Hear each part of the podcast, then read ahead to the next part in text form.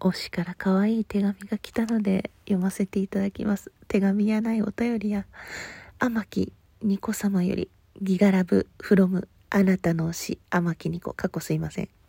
ギガラブの最後になりたくてお便りじらしてました。え？きっちゃんには本当に感謝しかない。私の背中をいつだって押してくれるのはあなたな気がします。いつも全力で押してくれてるきっちゃんには感謝しかないです。最近全然ライブ配信に行けてなくて申し訳ない。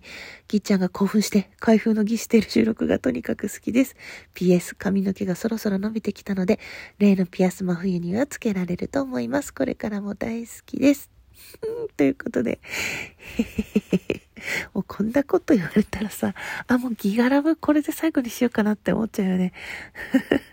いやもうほんとよっぽどの愛が届いた時にギガラブ収録にする。もう希望通りこれで最後にする。あとはまたお便りを返しトークに戻す。唐突に始まって唐突に終わる。それがギガラブというか私クオリティ。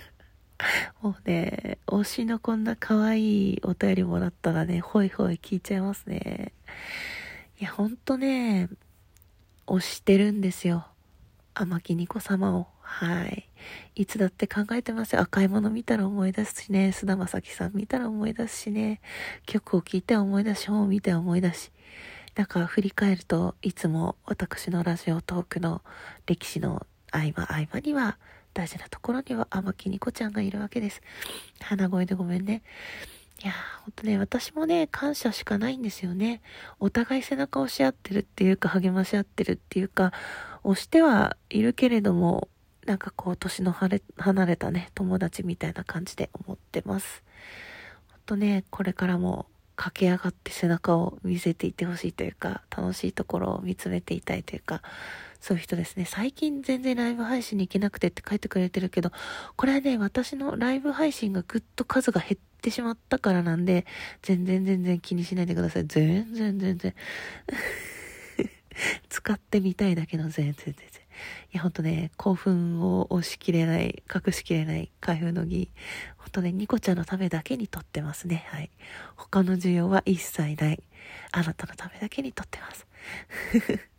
あ、ピアスもね、ありがとうございます。楽しみにしております。これからも私も大好きです。というわけで、ニコちゃんにギガラブ。ギガギガラブラブですね。はい、どうもありがとうございます。